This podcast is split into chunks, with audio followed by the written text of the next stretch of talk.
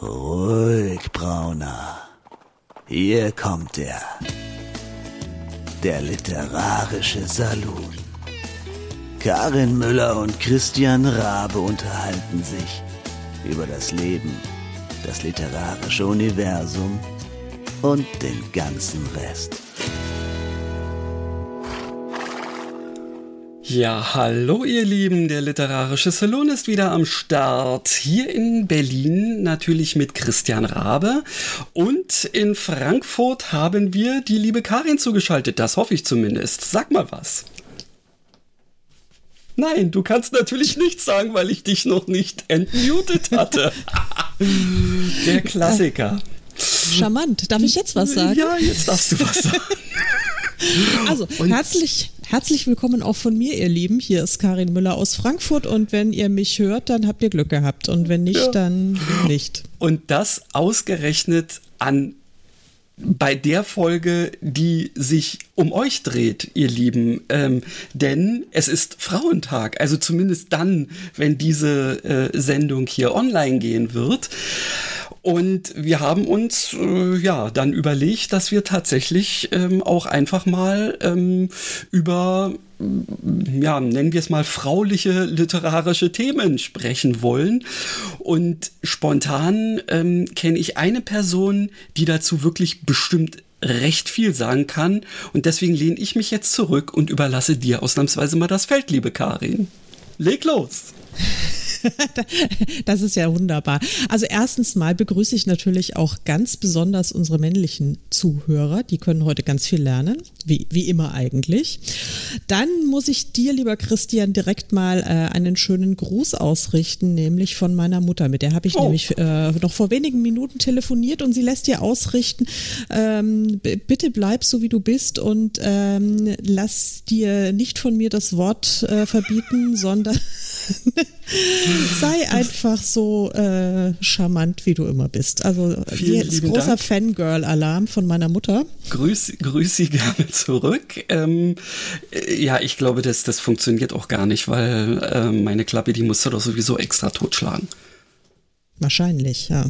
Aber das wollen wir jetzt noch nicht äh, durchexerzieren. Nein, so weit bitte. ist es noch nicht, genau. Nein. Ähm, ja, Frauentag. Also Du hast ja Feiertag heute, oder? Ähm, also ich äh, werde dann Feiertag haben, genau, richtig. Also um mal wieder in Podcast-Deutsch zu sprechen. Ja, wir ja. nehmen ja ein kleines bisschen vor dem 8.3. auf, weil eben zu diesem 8.3. Äh, weile ich gar nicht in Berlin und wäre dementsprechend auch gar nicht in der Lage, unsere Aufnahme ähm, hier durchzuziehen. Da haben wir nämlich vor, äh, in Südtirol zu sein. Ähm, schauen wir mal, äh, ob wir dann in der Rückschau sagen können, yay, hat geklappt. Äh, tatsächlich, aber in Berlin äh, haben sie ja, ähm, weil wir ja ohnehin mit sehr wenig ähm, Feiertagen gesegnet sind, haben sie tatsächlich ein Einsehen gehabt und haben den Internationalen Frauentag als Feiertag eingestellt. Finde ich gut. Also jetzt nicht nur deswegen, weil dann halt einfach frei ist, aber ähm, ich finde das in Ordnung, das kann man durchaus machen. Ja, ich finde das auch großartig und ich finde es schade, dass es äh, nur in Berlin ist, aber vielleicht ist es ja sozusagen nur ein, ein erster Schritt. Ich würde dann auf einen, was weiß ich, dieser, dieser doofen äh, christlichen Feiertage gerne verzichten an, angesichts eines Frauentagsfeiertags. Also wenn es dann sein müsste, dass ich jetzt irgendwie auf, keine Ahnung, äh, Christi Himmelfahrt oder sowas. Weiß ich gar nicht, ob das überhaupt überall äh, Feiertag ist. Und jetzt blamier ich mich gerade schon wieder total, weil ich nicht mehr so richtig sattelfest bin. Aber ich bin ja auch ausgetreten, insofern ich muss es nicht mehr wissen. Bedenke ähm, wohl, was du sagst. Das wäre dann wieder einer der Feiertage, die in Berlin überhaupt noch vorhanden sind. Also bitte nimm mir den nicht weg. Okay, also dann machen wir irgendwie so einen anderen abseitigen. Ähm, ja, ich meine, weißt du, dass der äh, Feiertag, der heißt ja offiziell, also seit 1975 heißt der Tag der Vereinten Nationen für die Rechte der Frau und den Weltfrieden. Ja, ist doch, also ich meine, man hätte es vielleicht auch nur für die Rechte der Frau machen können, aber Frau und Frieden ähm, passt doch eigentlich gut zusammen, oder? Eigentlich. Ja, also eigentlich schon. Also und ich, also ich, wir, wir sind ja kein politischer Podcast und wir werden auch nicht damit anfangen. Wir haben die Corona-Pandemie äh, einigermaßen äh, äh, umschifft. Wir werden auch äh, alles andere äh, in aktueller Lage hoffentlich einigermaßen äh, umschiffen können. Aber also das nur mal am Rande.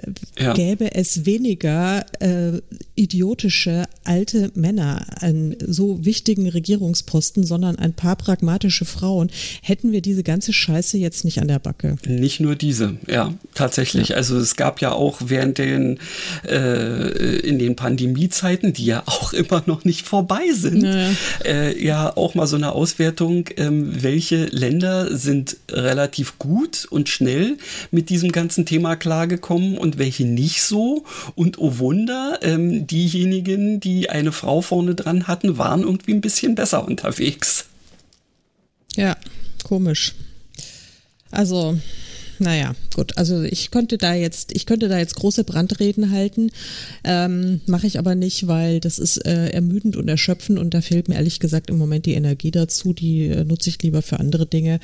Ich habe ähm, auch gestern kam ja, also gestern jetzt hier äh, für die Zuhörer ähm, ist es der gestrige Tag gewesen. Für mich ist es irgendwie gefühlt jetzt übermorgen. Also ich habe den Blogpost für den 7. März geschrieben heute, ähm, der dann einen Tag vor Veröffentlichung dieses dieser Episode, aber naja, egal. Also ihr wisst, was ich meine. Und da wollte ich eben auch zum Thema Frauentag was schreiben und hatte dann schon irgendwie ein super Konzept mir überlegt, was ich da jetzt schreiben könnte und ähm, äh, seit, seit wann es ihn gibt und was es alles so beinhaltet. Und dann bin ich schon wieder sehr, sehr polemisch geworden und dann dachte ich mir, nee, ich lasse es einfach und habe stattdessen äh, mich ein bisschen umgehört und im Kolleginnenkreis gefragt und habe ähm, die Damen gebeten, mir einen Satz zu schreiben jeweils oder vielmehr zwei Sätze, nämlich der erste musste lauten, ich bin eine Superheldin, weil, Punkt, Punkt, Punkt. Und der andere, meine Protagonistin XY aus dem Roman XYZ ist eine Superheldin, weil. Und da sind wirklich sehr schöne Antworten rausgekommen. Also ich habe insgesamt 15 Beiträge gesammelt, kleine, kleine Mutmachergeschichten, ähm, weil ich es schön finde, wenn sich, wenn sich die Frauen tatsächlich auch selbst als äh, Superheldinnen empfinden. Und bis auf eine, die hat geschrieben, ich bin, ich bin keine Superheldin, ich schaue ich, ich schau den Heldinnen nur beim Fliegen zu. Ja, gut, das ist, das ist natürlich auch cool, ja. Ja, also äh, ich verlinke diesen Artikel in, in den Show Notes, dann könnt ihr den lesen. Ich werde jetzt hier nichts äh, draus erzählen, äh, könnt ihr ja alle selber nachlesen. Aber das waren einfach sehr schöne Geschichten und das hat mir dann einfach viel mehr Freude gemacht, als jetzt da so ein, ähm, so ein kampffeminist kampffeministisches Pamphlet da rauszujagen, was mir eigentlich äh, unter den Nägeln gebrannt wäre. Das ist jetzt einfach eine ähm, versöhnliche, hoffnungsstiftende kleine Geschichte geworden. Sehr schön. Und so wollen wir das hier ja auch handhaben, oder? Ja, aber na so, natürlich. Genauso wollen wir das ja. handhaben. Ja. Sehr cool. Ha, ähm, Frauen in der Literatur, oder? Ja, wolltest na, du diskutieren? Äh, wollt, äh, wolltest du mir mal näher bringen? Also ich meine, äh, ja klar, natürlich äh, habe ich äh, auch äh, diverse Frauen in der Literatur ähm, schon erlebt und tatsächlich ist es ja auch eine Frau, die mich ernsthaft dazu gebracht hat, ähm, mit äh, der Eigenproduktion äh, zu beginnen. Dementsprechend, ja, passt wunderbar das Thema schon allein deswegen. Hm. Ja. Ja, aber erzähl du äh, doch bitte mal, ähm, was dir dazu jetzt, ja, weiß ich nicht, so, so spontan einfällt oder besonders äh, auf der Seele liegt. Dann kann ich ja vielleicht so ein kleines bisschen einsteigen dazu. Ja, also was mich, äh, was natürlich der totale Aufreger ist, obwohl ich jetzt eigentlich keinen Aufreger heute bringen möchte, aber ich komme da nicht äh, total äh, umhin, dass gefühlt ja, wenn, wenn man sich so umguckt, also dass die, der, der Großteil aller Leser, aller Lesenden, nenne ich es mal neutral, aller Lesenden, äh, der ist, ist, ist die überwiegende Mehrheit weiblich, ich glaube irgendwie 80 Prozent. Mhm. Ähm, dem gegenüber stehen auch gefühlt unfassbar viele AutorInnen also tatsächlich, oder Autorinnen, äh, Frauen, die Bücher schreiben, ähm, die sozusagen, ja, gerade so in der Unterhaltungsliteratur, äh, es ist ja auch so in unserer Blase ja schon auch sehr weiblich dominiert, hm. der Markt habe ich zumindest das Gefühl, in der, in der tatsächlichen Wahrnehmung, also als das, was als Literatur anerkannt wird oder was als auch äh, hochwertige Unterhaltung oder sowas äh, wahrgenommen wird, da stehen dann wieder nur die, äh, die Kerle. Ja, also offensichtlich ist es ja immer noch so, dass in, in der Wahrnehmung vieler Feuilletonisten ähm, Texte, die aus der Feder einer Frau entspringen, nicht so. Sind wahrscheinlich auch hauptsächlich alte weiße Männer. Ich muss jetzt bloß an Herrn Reich-Ranitzky denken, äh, der zwar ja nun nicht mehr äh, da ist, aber das ist ja quasi auch so ein, so ein Paradebeispiel dafür. Ja, aber ich meine, ach Gott, jetzt wir, wir kommen einfach immer wieder zu diesem Thema. Das ist wirklich mit dieser, mit dieser, ähm, diesem Chromosomproblem, den Ja, ja. Also ich muss jetzt auch gerade ähm, daran denken, ähm, wie, wie letztendlich das auch ja eben in den älteren Zeiten ähm, so losgegangen ist, also Thema so viktorianisches London und so in der Richtung. Äh, und George Eliot, ähm, äh, für alle diejenigen, die jetzt gerade spontan nichts damit anzufangen wissen, ähm, das ist tatsächlich äh, ja eine Frau, die sich einen Männernamen geben musste, äh, um überhaupt veröffentlicht zu werden. Mhm. und äh, das hat mich im letzten Jahr tatsächlich äh, so fasziniert, dass ich ja ähm, darum herum ähm, einen, einen ganzen Reigen von Kurzgeschichten ebenso so angelegt habe, die sich, äh, ja, die eben damit anfingen, dass jemand ähm, äh, auf diese Frau trifft, die sich dann später als George Eliot ähm, äh, ja eben bekannt gemacht hat. Und dieser Mensch hieß halt Eliot George, ähm, so dass also ja ist jetzt vielleicht blöd, äh, dass es so daherkommt im Nachhinein, äh, als ob ähm, er ihr da jetzt auf die Sprünge helfen musste. Aber äh, ich habe es eigentlich eher so gesehen, dass sie ähm, die Idee des Namens einfach aufgenommen und umgedreht hat, weil sie selbst ja ohnehin drauf und dran war, äh, etwas zu veröffentlichen. Also insofern wird das hoffentlich nicht als ähm, dieses tolle englische Patronat, äh, Patronizing äh, irgendwie gesehen. Man sehe es mir bitte nach, ja. Wir, wir sehen dir alles nach, Christian. Gut. Wir sehen, sehen wir Vielen eigentlich Dank. immer alles nach. Nein, ähm, haben wir da einen Link dazu, äh, den wir in die Shownotes packen können? Garantiert, also weil das ist ja ähm, auf meiner Seite ist ja diese erste, diese erste Geschichte aus dem Fateman-Universum ist ja vorhanden, ähm, kann ich dir mhm. natürlich zur Verfügung stellen. Sehr schön. Dann können wir das nämlich auch die geneigten HörerInnen können das dann auch nachlesen. Ähm, ja, also das ist tatsächlich ein, ein, ein, ein, ein, ein verheerendes Phänomen. Und ich meine, klar, es war in der viktorianischen Zeit, aber äh, es ist ja bis in, in die jüngere Vergangenheit ist es ja noch äh, so weitergegangen. Oder ganz viele Frauen äh, veröffentlichen, also je nach Genre, gerade auch im Science-Fiction-Bereich, ähm, veröffentlichen sie zum Beispiel nur mit äh, Initialen und nicht mit ihrem mhm. vollständigen ja. Vornamen. Namen. Also zum Beispiel auch J.K. Rowling. Das war jetzt natürlich ist nicht Science Fiction, das ist eben Harry Potter Jugendfantasy. Ähm, aber sie hat ihre Bücher auch nicht als Joanna Rowling veröffentlicht, ja. sondern eben als J.K. Rowling sie konnte ja in Anführungsstrichen tatsächlich überhaupt von Glück sagen, dass sie veröffentlicht wurde, weil ähm, sich ja einige Verlage ähm, eben das nicht vorstellen konnten. Vielleicht auch deswegen, weil sie eine Frau mit Fantastik äh, nicht in Verbindung bringen konnten weißt du, ich äh, äh, muss jetzt auch wieder so dran denken, dass ja äh, die lieben Kolleginnen, ähm, mit denen ich eben diese, diese Aktion, der Fantastischer Montag am Start habe, äh, im Rahmen dessen ja diese Elliot George, George Elliot Geschichte ähm, auch ähm, dabei rauskam.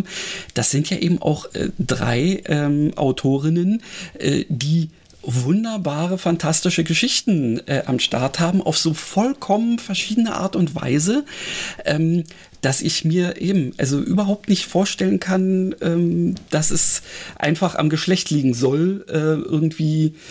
Das ist fast, es ist genau so ein, so ein, so ein ähm, stereotype Vorstellung, wie Self-Publishing ist grundsätzlich nur Humbug. Ja. Wissen wir ja. Ja, ja, es ist ja, wir wissen es, aber viele wissen es eben, eben nicht. Das Mhm. ist ja das Traurige.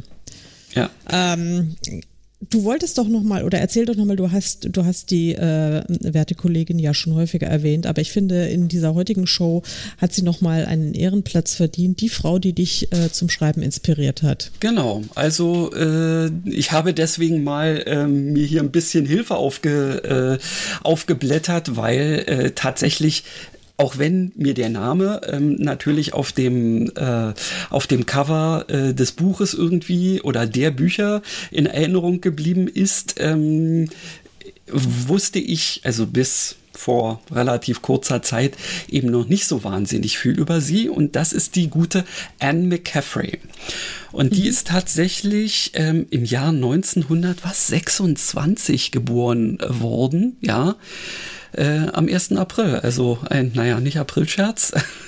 äh, und die ist ähm, ursprünglich äh, eine Amerikanerin die dann ähm, sogar, ähm, also die sich erstmal als Werbetexterin so in den ja, ich glaube, wenn ich das so richtig sehe, so in den Anfangs 50er Jahren oder so, hat sie erst als Werbetexterin gearbeitet in Amerika, ähm, hat dann erst äh, in den USA und in Düsseldorf ähm, sogar Gesang und Opernregie studiert, äh, hat auch an der Oper gearbeitet, aber hat tatsächlich ähm, dann irgendwann, ähm, ich glaube, ja, wenn ich das hier richtig sehe, sie hat für ähm, eine Kurzgeschichte oder sie hat eine Kurzgeschichte veröffentlicht, eine fantastische.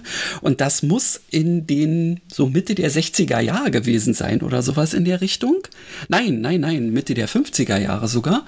Ähm, und ähm, ja, hat sie veröffentlicht, da ist erstmal noch nicht so wahnsinnig viel passiert. Ähm, sie hat dann aber 1900, muss man sich auf der Zunge zergehen lassen, 1967 hat sie äh, diesen Zyklus der Drachenreiter von Pern ähm, mhm. angefangen und hat auch sofort in 1968 den Hugo Award ähm, für einen äh, Teil ähm, davon ähm, abgesahnt und in Folge also ähm, unheimlich viele Auszeichnungen, die sie teilweise auch posthum ähm, bekommen hat.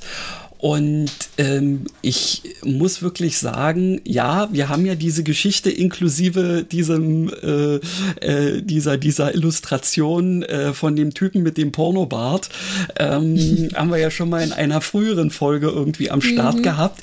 Ähm, es, ich finde es so äh, so, so, so äh, faszinierend, wie lang jemand quasi in ein und derselben Sache drinbleiben kann und immer wieder was Neues da bringen kann, aber trotzdem sich selbst und seiner Geschichte treu bleiben kann. Also ich habe das Gefühl, ich meine, gut, George R. R. Martin, äh, der hat ja mit diesen Game of Thrones Dingern ja auch immer riesen Schwarten veröffentlicht äh, und hatte ja dann irgendwann ein, ein Kompendium von, von, sagen wir mal, notwendigem Wissen, äh, was ja selbst irgendwie fast schon die Enzyklopädie Britannica äh, umfasste sozusagen, mhm. um irgendwie letztendlich noch zu wissen, wer hat denn wann, wo, was irgendwie mal gemacht und so. Ähm, ich weiß nicht, ob sie das auch so gemacht hat und ihre Bücher sind auch lange nicht so dick, aber sie sind trotzdem äh, äh, wunderbare Geschichten, die eben nicht nur einfach so, naja, irgendwie so Fantasy halt sind, sondern ähm, da ist auch eine ganze Menge, ähm, äh, naja, ich, ich würde jetzt mal sagen, äh, ähm, zeitloser Zeitgeist, haha, äh, irgendwie drin. Es fängt nämlich im Prinzip damit an, diese erste Geschichte, äh, dass es eben, also es gibt eine Welt, ähm, auf der äh, es die sogenannten Drachenreiter gibt, die eben mit, mit äh, fliegenden Echsen ähm, eine telepathische Verbindung haben und die eine gewisse, ähm, also die, die, die, die kämpfen gegen eine Art Sporenregen, wie man das jetzt so nennen will. Also immer so alle so und so viele Jahre ähm, kommt irgendein äh, Trabant dieses Planeten, ähm, dieser, äh, diesem Planeten so nahe, dass irgendwelche Sporen quasi den Übergang finden und in dem Moment, wo die auf der Erdoberfläche da ankommen, zerstören sie alles. Und ähm, dafür wurden eben diese Drachenreiter irgendwie ja, die gibt es dafür, damit äh, die eben im Flug quasi durch ihren Flammenatem diese Sporen schon vernichten können. Aber nun ist es so, dass aus irgendeinem Grund dieser, ähm, diese, dieses Herannahen jetzt unheimlich viele Jahre ausgelassen hat. Sodass, ähm, und da sind wir jetzt dann an der Sache, wo es quasi auch schon wieder aktuell wird, mhm. sodass ähm, die Denke der Leute und vor allen Dingen auch deren, äh, der Leute, die, äh, die eben, na sagen wir mal, an der Macht sind, in die Richtung geht, ey, die sitzen da bloß rum, die kosten uns bloß Geld, die wollen von uns irgendeinen so einen Zehnten, weil sie selber ja nicht arbeiten, denn sie stellen ja quasi so diese, ähm, die Kraft da, die immer dann, wenn es jetzt kommt, dann müssen sie sofort los, deswegen äh, können die weder Ackerbau noch sonst was betreiben, also müssen sie unterhalten werden. Und deswegen ist es so, ja, wofür brauchen wir die noch, wollen wir die nicht abschaffen? Ja? Mhm. Und das sind dann eben so, so äh, Sachen, äh, wo dann eben diese Lokalfürsten ähm, sich eben für immer wichtiger halten und versuchen, die irgendwie abzusägen. Und da gibt es dann eben eine Frau, die ganz am Beginn der ersten Geschichte äh, mehr oder weniger als Küchenmarkt irgendwo arbeitet, obwohl sie eigentlich ähm, Tochter aus einem adligen Haus ist, aber ähm, sich quasi nur davor retten konnte, glaube ich, ähm, mit ihrer restlichen Familie gemeuchelt zu werden von irgendeinem so anderen Lokalfürsten, äh, indem sie sich quasi, ähm, naja, unerkannt zum Küchenpersonal begeben hat oder so. Ja, mhm. und ähm, die ist, also die begleitet uns mehr oder weniger durch fast sämtliche dieser Bücher irgendwie. Und ähm, das ist eine absolut super Frau. Also wer wirklich was über äh, starke Frauen lesen will, die, sagen wir mal, auch es, das ist jetzt so, so nicht, nicht wie bei, bei, wie heißt sie, Marion Zimmer Bradley, die im Prinzip ja ähm, die Frauen eben so als besonders äh, stark und so rausgehoben hat, aber die Männer nur als mehr oder weniger minder bemittelte tumbe Klötze dargestellt hat. Mhm. Ähm, da Was ist total es, realistisch ja ist. Ja, also way, in, in, gewisser, in gewisser Weise schon. Aber äh, eben Anne McCaffrey, die schafft es eben halt, äh, mhm. äh, die starke Frau auch, ähm, oder starke Frauen, auch quasi in einer gleichberechtigten Art und Weise ähm, mit eben starken männlichen äh, Persönlichkeiten äh, interagieren zu lassen. Ähm, und das passt wunderbar zusammen. Ähm, ja, und also diese, äh, dieser Zyklus der Drachenreiter von Pern ist tatsächlich das gewesen, was mich ähm, fasziniert hat, als ich ähm, Anfang der 90er eben mal drauf stieß in der Fantastikbuchhandlung meines Vertrauens. Mhm. Ähm, weil ich damals ja eben auch auf Reihen gestanden habe. Ich habe mal da Shannara und sonst was alles. Da gibt's ja auch ohne Ende ähm, äh, immer wieder neue äh, Bücher draus. Und ich habe halt auf Reihen gestanden und habe da gesehen, oh, hier gibt's äh, Dinger, die, ähm, weiß ich, das waren zu dem Zeitpunkt auch neun, neun oder zehn Bücher irgendwie und ähm, habe dann eben so drauf geguckt, was, das erste ist von 1967 ähm, und das, an, das letzte war gerade aus von 1990 irgendwie mhm. und das fand ich so cool, dass ich mir gesagt habe, das musst du unbedingt lesen. Naja, und ähm, wer mal bei Wikipedia ähm, reinguckt ähm, unter N Ian McCaffrey, ähm, der wird dann also auch feststellen, dass die Gute eben nicht nur diese Drachenreiter am Start hatte, sondern die hat also ähm, offensichtlich auch in äh, also zusätzlich zu diesen Drachenreitern gibt es auch noch mehrere andere Zyklen, die sich zu einem sogenannten Federate Sentient Planets Universum ähm, äh, irgendwie zusammenzuschließen äh, sind. Ähm, und die haben alle auch noch diverse ähm, Dinge am Start. Und dann gibt es auch noch mehrere andere Universen, die sie äh, ersonnen hat. Und zwar eben nicht nur ähm, in Richtung Fantasy, sondern tatsächlich auch in wirklich lupenreiner Science Fiction. Ähm, mhm. Und der Witz ist, dass sie zum Schluss dieser ähm, Drachenreiter tatsächlich auch ähm, so ein bisschen wie ein Prequel ähm, einführt. Ähm, und dieses Prequel zeigt eben, wie die Drachenreiter überhaupt entstanden sind.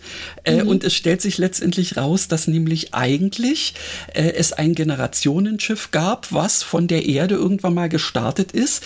Ähm, und die sind eben irgendwann nach sonst wie viel Jahrzehnten, Jahrhunderten auf diesem Planeten Pern angekommen, weil sie erstens mussten sie zum Teil die Erde verlassen und zweitens wollten sie eben auch ähm, quasi eine Gesellschaft ähm, wieder erstellen, die ähm, naja nicht so auf diesem Kommerz basierte, sondern quasi mhm. auf gegenseitiger Hilfeleistung und sowas in der Richtung, weshalb sie dann auch sämtliche ähm, ähm, Rückkehrmöglichkeiten komplett abgebrochen haben, indem sie ihre, ähm, äh, also die Landefähren äh, alle demontiert haben und zu äh, ja, und zu, zu irgendwelchen Mobiliar und Häusern und sonst was mhm. umgemünzt haben und das dann über Jahrhunderte irgendwann mal in die Richtung äh, kam, dass niemand mehr so richtig über die ähm, ursprünglichen Sachen wusste, weil es nämlich irgendwann mal eine Katastrophe gab, die zwar die Menschen überlebt haben,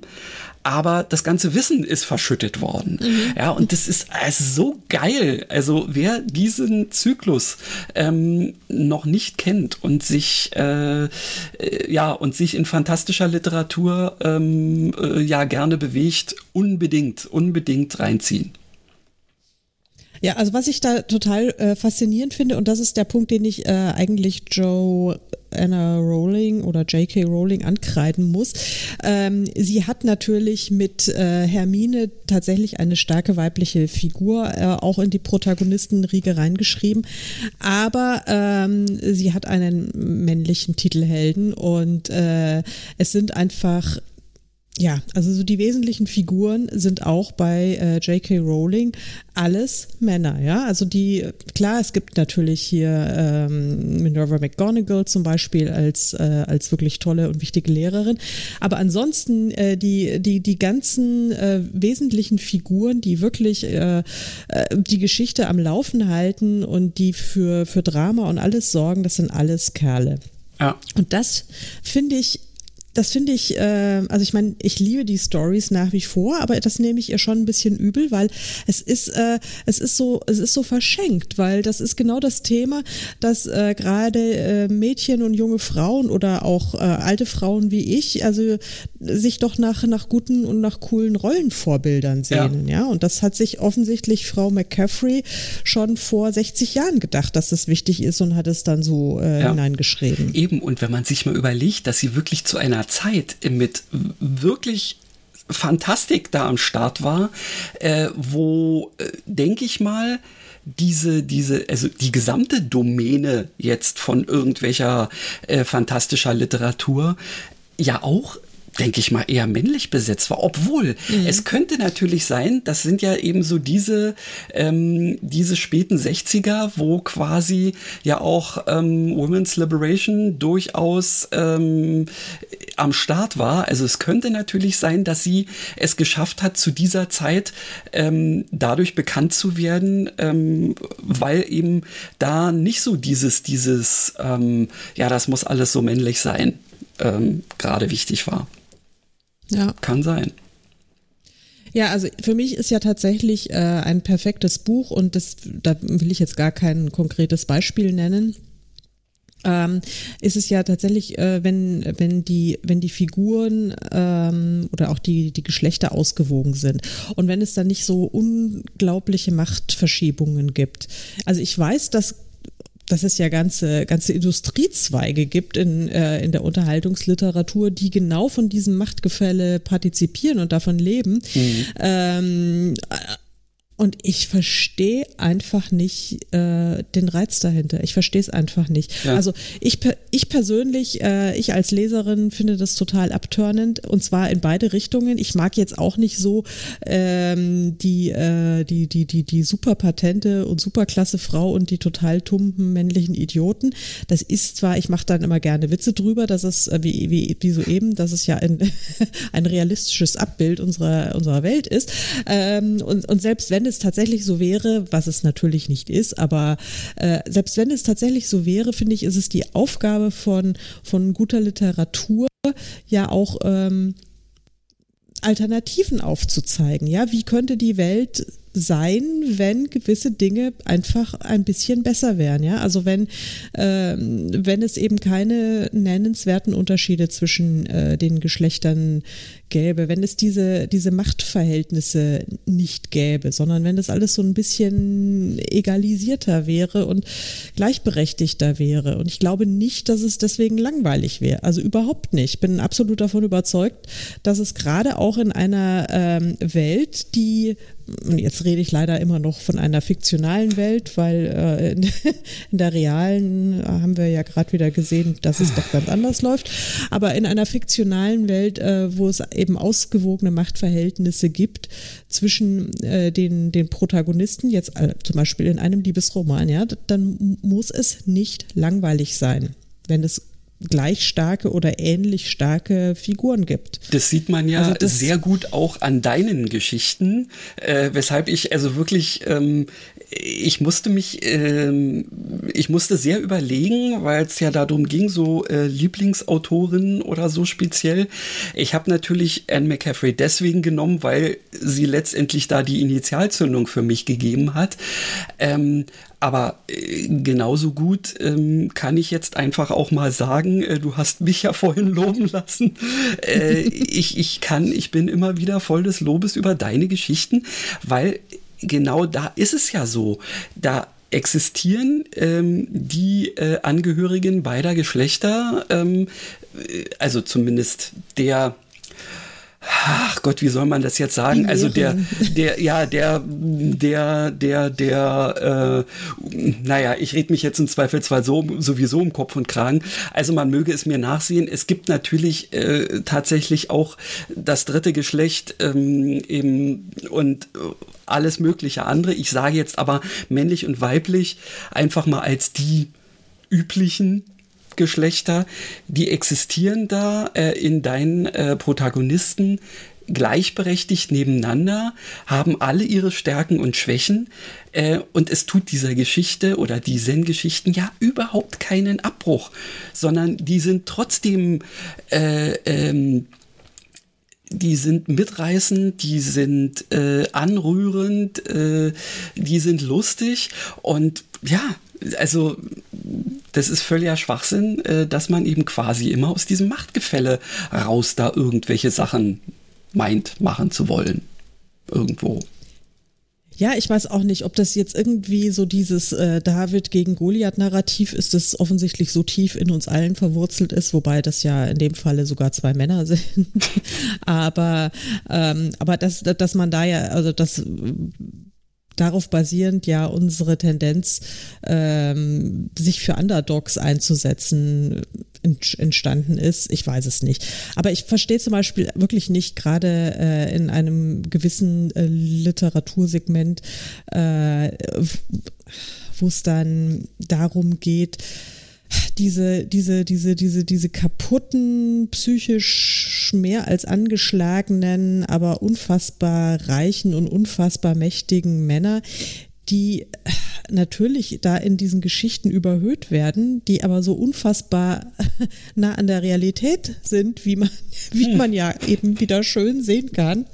Nur, dass die aktuellen Herren in der Regel nicht so wahnsinnig sexy sind und dass sie oh. sich auch nicht oh. von, und dass sie sich auch nicht Kopf. von, ja, dass sie sich eben auch nicht von einer, von einer gutherzigen ähm, und vielleicht zunächst mal auch ein bisschen naiven, ähm, reinen, hübschen, jungen Frau retten lassen. Ja, das ist einfach.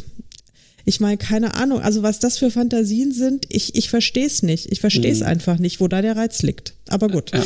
ich bitte, ich will da nicht äh, urteilen und es mag ja sein, dass das irgendwie total toll ist und ich kapiere es aber nicht. Ich glaube einfach, dass man, äh, dass man Spannung und, das, äh, und interessante Plots ganz anders erzeugen sollte als über ähm, ein Machtgefälle in der Geschichte.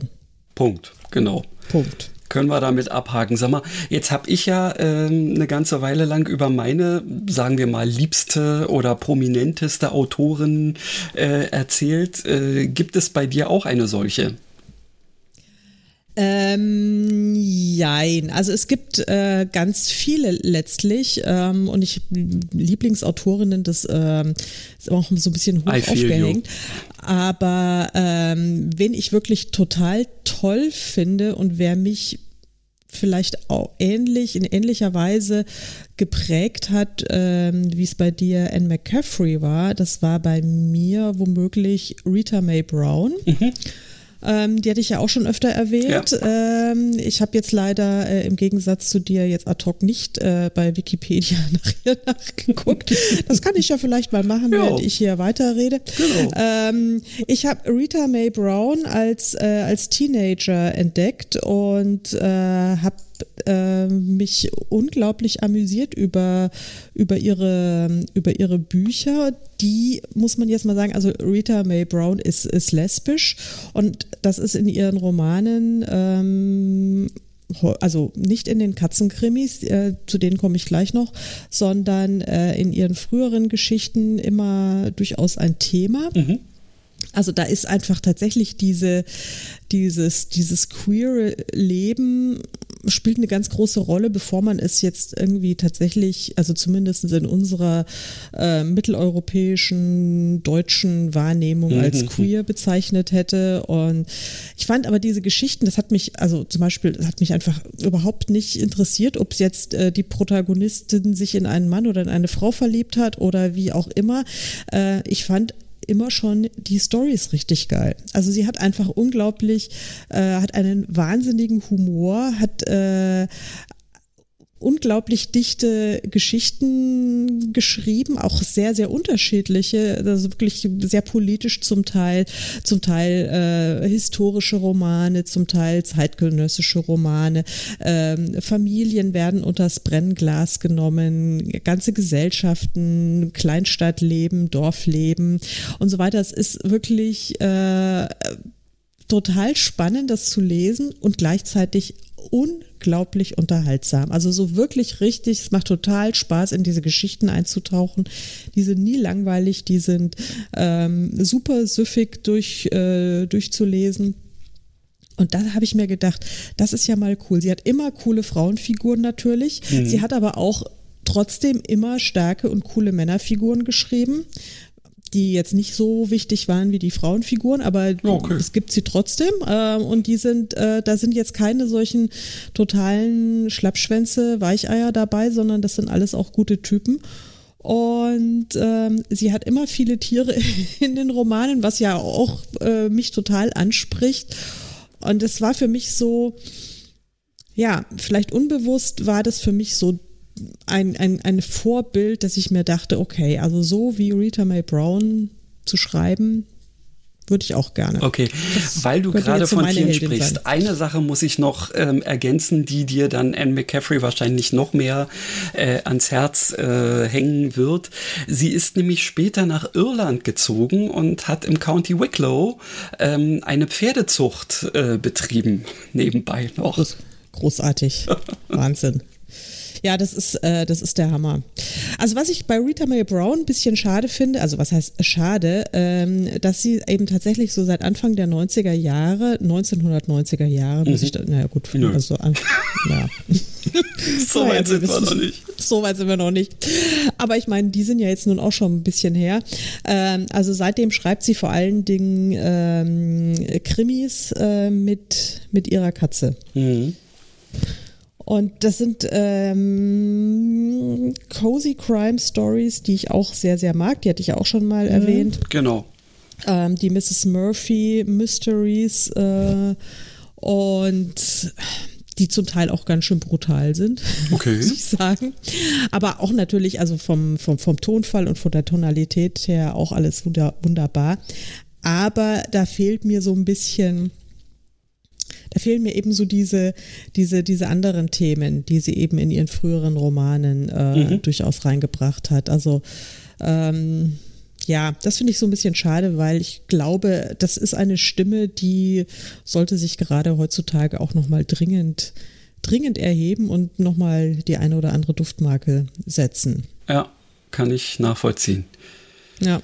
Absolut. Weißt du, was mir übrigens gerade so aufgefallen ist? Ich habe ja ähm, momentan seit seit heute so richtig ähm, läuft ja bei Lovely Books eine Hörrunde ähm, zu meinem Krimi ähm, und ich habe tatsächlich nur weibliche Teilnehmerinnen. Also gerade auch bei dem Krimi ähm, hätte ich jetzt im Zweifelsfall gedacht, äh, da bewerben sich dann eben äh, auch Männer. Nun muss ich jetzt dazu sagen, okay, ich habe mir jetzt nicht alle äh, der, der äh, BewerberInnen ähm, komplett bis ins letzte Stück irgendwie die Profile angeguckt, sondern eben halt, es sind die ausgewählt worden, wo ich das Gefühl hatte, mit denen äh, wird da was gehen. Und im Nachhinein habe ich dann an den E-Mail-Adressen festgestellt, ja, das sind alles Frauen. Hm. Ja, witzig, ja. So, so, so ist es. Aber ich habe bei Lovely Books ist mir, glaube ich, überhaupt noch nie ein Kerl untergekommen. Ah, das könnte natürlich auch sein. Wobei, ich bin da. Aber ja, gut, äh, ich mache dann die Leserunden eher als, äh, als derjenige, der sie äh, verursacht, eher als dass ja, ich irgendwo eben, mitmache. Genau. Das stimmt natürlich, ja. Ja. Also natürlich sind Autoren auf Lovely Books, aber ich habe noch keine. Mhm. Ähm, aber gut, vielleicht ist natürlich ähm, sind meine meine Bücher, äh, die ziehen natürlich keine Männer an.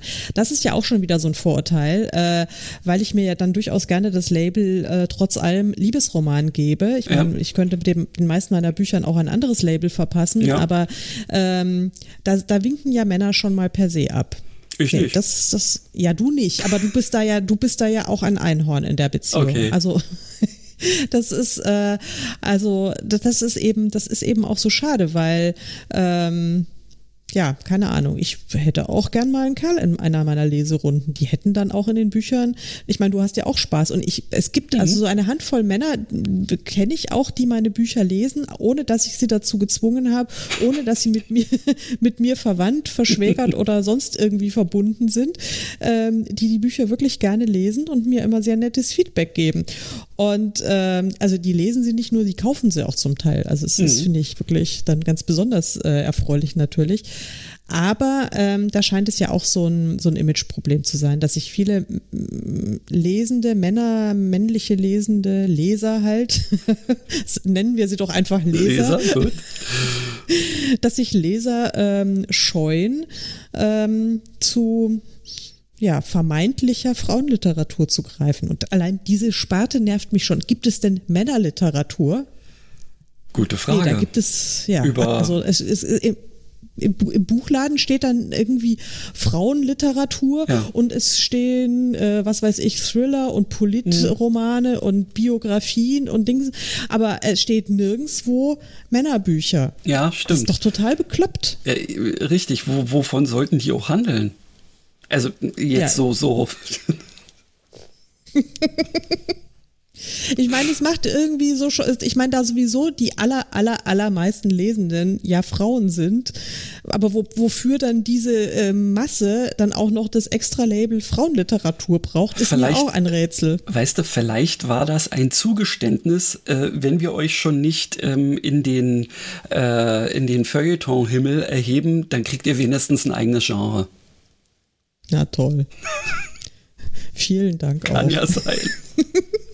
Ja, kann sein. Hast, hast du denn auch irgendwie eine Lieblingsprotagonistin? Ähm, ja, da habe ich drüber nachgedacht. Äh, äh, nee. Also ich weiß wirklich, also es ist echt schwer, da jetzt irgendwie äh, jemanden rauszunehmen. Also ich habe natürlich immer, wenn ich mir jetzt so diese Bücher überlege, die ich gerne lese, da finde ich dann ganz häufig eben die weibliche Hauptdarstellerin, finde ich natürlich dann auch besonders gut. Aber dass ich sage, ich habe jetzt so eine Lieblingsprotagonistin, die über allem steht äh, oder über vielem steht, kann ich echt nicht sagen. Okay, ja, da hast du natürlich recht. Also so, ähm, das äh, ist auch eher schwer, weil ähm, eben es gibt so viele. Äh, ich hatte mir jetzt vorhin einfach mal spontan eine ausgesucht, weil äh, ich auf die jetzt kürzlich durch einen, einen Post bei ähm, bei Facebook, glaube ich, äh, irgendwie gekommen bin äh, vom Autoren, der äh, sie als, als ähm, eben eine der Hauptfiguren äh, in, in seinem ähm, einen Roman, ja in einer, oh Gott, Reihe, ich weiß nicht, drei oder vier Bücher sind's. Ähm, hier Sam Feuerbach, äh, der äh, hat eine wunderbare, ähm, ja doch, man kann sagen, High-Fantasy-Reihe, ähm, der Totengräbersohn. Ähm, und da gibt es eben eine äh, weibliche Protagonistin, die ähm, so herrlich äh, in dieser Geschichte äh, äh, verankert ist, ähm, die ist auch so dieses typische Underdog irgendwie, aber ähm, es steckt natürlich unheimlich viel mehr in ihr. Und äh, dieses Underdog-Dasein als Waisenkind in so einer mehr oder weniger mittelalterlichen ähm, Hafenstadt, äh, die äh, das, das macht sie natürlich auch total tough.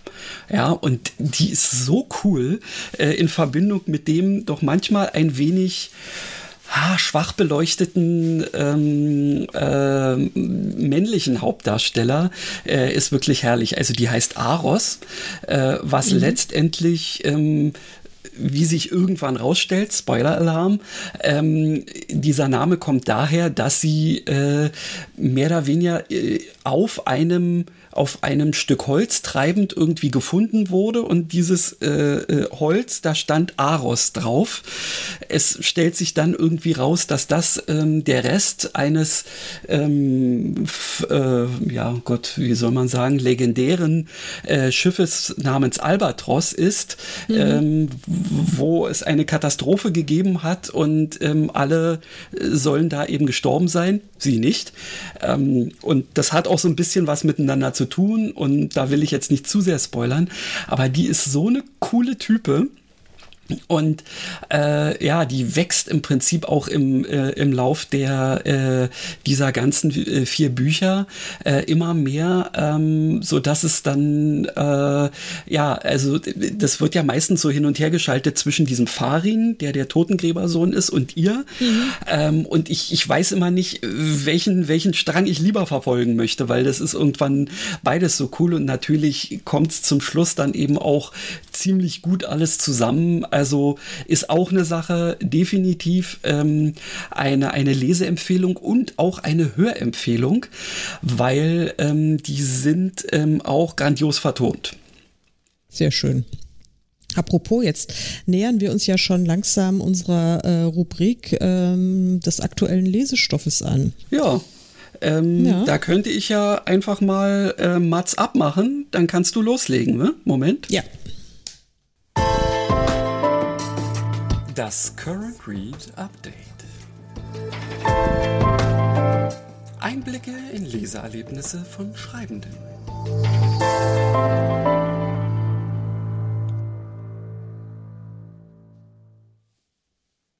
Hau ja, raus. ich habe aus, hau raus. Ich habe tatsächlich äh, ausnahmsweise mal einen Doppelschlag zu vermelden. Oha. Das kommt ja nicht so oft vor, dass ich äh, Bücher parallel lese. Genauso wenig wie ich Bücher parallel schreiben kann, äh, lese ich auch äh, parallel. In dem Fall äh, habe ich es getan äh, oder tue ich es. Ähm, es hat die unterschiedliche Gründe und äh, witzigerweise sind es tatsächlich auch Bücher von von Autorinnen. Das ist zum einen mal ähm, lese ich die einer englischen Cozy Crime mhm. und zwar von M.C. Beaton. Das ist das Pseudonym einer ähm, schottischen Schriftstellerin Marion Chesney, glaube ich, heißt sie in, im wahren Leben. Das passt ja, passt ja dann mit MC wahrscheinlich, oder? Genau.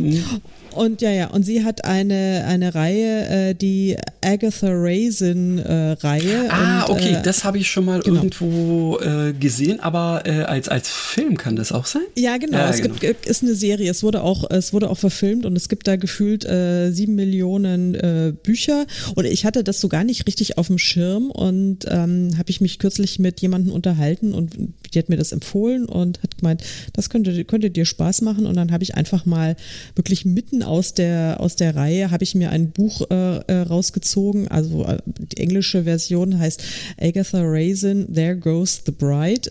Das war mhm. letztlich dann das günstigste. Okay. habe ich mal irgendwie ein bisschen Schnäppchen-Alarm.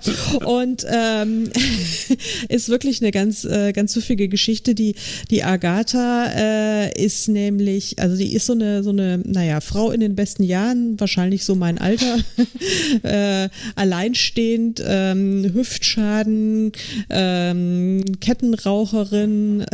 Okay.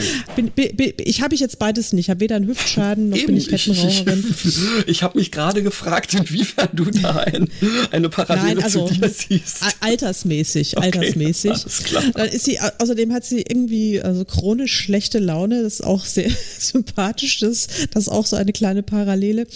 Und, ähm, und offensichtlich ist es schon wirklich jetzt relativ weit fortgeschritten, dieser Teil in der, in der Reihe, weil ähm, da habe ich schon das Gefühl beim Lesen, dass da so ein bisschen ähm, dass Vor es nicht schaden würde, so, wenn man vorausgesetzt wenn, wird. Ja, also, ja, oh, ja wenn man wenn man schon die früheren Bände kennen würde. Aber egal, man kann sich trotzdem so zusammenkaspern und ähm, das ist äh, ganz nett. Also ich bin da jetzt äh, ungefähr bei der bei der Hälfte und ähm, es ist die äh, sehr junge äh, Verlobte ihres Ex-Mannes ähm, praktisch unmittelbar vor dem Jawort zu Tode gekommen. Hm. Das ist, äh, das ist pikant, ja. Ja, Mensch. Ja, Mensch. Und das andere ist auch von einer, einer äh, Kollegin äh, von Franziska Erhardt äh, und ihr Roman heißt Die vermutlich beste, schlechteste Idee ever. Und äh, okay. äh, da bin ich, was ich der den Titel finde ich schon total genial. Deswegen ja. das, der Titel und das sehr hübsche, sehr bunte Cover waren für mich äh, ausschlaggebend, mir dieses Buch zu kaufen, genau. äh, weil ich das so, ich fand es so cool. Ich habe da, da bin ich drauf gekommen, ähm, weil ich äh, jetzt im Moment gerade dabei bin, meinen Debütroman und den Nachfolger ähm, zu entstauben und neu zu veröffentlichen mhm. unter neuen Titeln. Und dann habe ich einfach mal so ein bisschen geguckt, was denn so im, im sogenannten Chiclet-Bereich jetzt mhm, zurzeit irgendwie Cover-Style und so weiter hübsch ist. Und da bin ich über die Franziska gestoßen und dann eben über dieses Buch und dann dachte ich mir, das klingt ja so cool und so witzig, habe ich es mir gekauft und habe ähm, vorgestern damit angefangen, bin jetzt so, habe ungefähr ein Viertel und es ist sehr, sehr nett. Sie hat auch eine sehr coole weibliche Protagonistin, ah, ja. die so, also gefällt mir ausgesprochen gut. Sehr cool. Ja, ja, dann bin ich jetzt dran. Ja, na, also da ich habe, ich habe tatsächlich jetzt ähm, vor sehr kurzem ähm, deinen zweiten Wahlroman äh, beendet ähm, und äh, bin natürlich wieder mal äh, zwischen Lachen und Weinen hin und her gerissen gewesen. Ja, Simone hat mir oh. irgendwann schon mal mir so angeguckt, meinte, sag mal, äh, wird's jetzt mal langsam gut sein? Du hast jetzt hier schon ein Paket Taschentücher verbraucht irgendwie äh, aus aus diversen Gründen. Und ja, es ist aber so schön. Und ich freue mich auch schon richtig auf den dritten Teil. Ich glaube, den habe ich mir jetzt direkt. Nee, den gibt es ja noch nicht als Hörbuch, oder? Noch nicht, aber dauert äh, Genau, das lang. kommt irgendwie Kannst so in der warten. Richtung. Ja, dann, ja. dann warte ich da noch. Ähm, aber das ist ja, und weil du ja da gerade kurz vor Ende der äh, Geschichte auch noch ähm, einen gewissen Sean ähm, aus einem gewissen Dörfchen namens Kirkby äh, mhm. angeteasert hast, sozusagen, musste ich mir dann natürlich das ebenfalls schon auf meinem Reader befindliche äh, Bed and Breakfast für Kirkby ähm, gleich reinziehen als nächstes ähm, und bin ja gerade mehr oder weniger mit, wie heißt sie? Oh Gott. Colleen. Ja, mit Colleen, Colleen. Ähm, gerade äh, irgendwie angekommen und ähm, ja, es fühlt sich auch schon gut an. Also insofern Ach, passt schön. wunderbar Ach. wieder. Ja, kann man, kann man einfach nur sagen. Ich bin, ich bin sehr gerührt von dir, lieber Christian. Ja, aber äh, Ehre wem Ehre, Ehre wem Ehre gebührt. Ähm, aber weißt du was? Ich hätte jetzt auch noch mal ein Current Watch Watch Update. äh, ja. in Verbindung mit einem What the fuck ähm, und Redebedarf. Oh ja, hau raus. Lucifer? Letzte Ach, Staffel? Jetzt mal fertig. okay. Ich, ist das jetzt? Habe ich ja schon fast wieder verdrängt. ja, ich, ich bin vorher nicht dazu gekommen, weil ich ja, ja. Äh, gelesen habe, ja. unter anderem ausnahmsweise mal und versucht habe, Podcasts zu hören. Ähm, aber ich bin ständig hin und her gerissen zwischen, ist das jetzt einfach nur pathetischer Dreck? und versuchen Sie es, sagen wir mal, den Leuten ähm, einfach zu machen, aufzuhören? Oder ist das irgendwie doch grandios? Weil, äh, sag mal bitte deine Meinung dazu. Äh, also es bei mir ist ja jetzt schon ein bisschen her, okay. ich, aber ich kann dieses Gefühl teilen, das hatte ich irgendwie, äh, glaube ich, auch.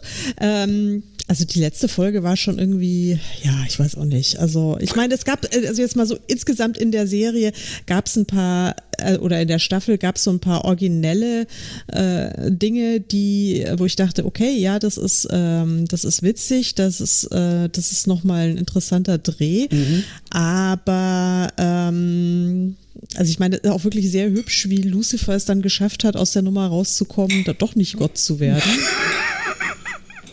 Jetzt haben wir das total gespoilert, ja, natürlich. Aber, sorry. aber also ich muss auch wirklich sagen, äh, äh, also es, es hätte nicht viel gefehlt und ich hätte mir wirklich die letzte Folge gar nicht mehr angeguckt, weil zwischendurch ist es wieder so super Hollywood gewesen, was ich ansonsten ähm, eigentlich in dieser Serie immer ähm, als, als wohltuend nicht so sehr empfunden habe.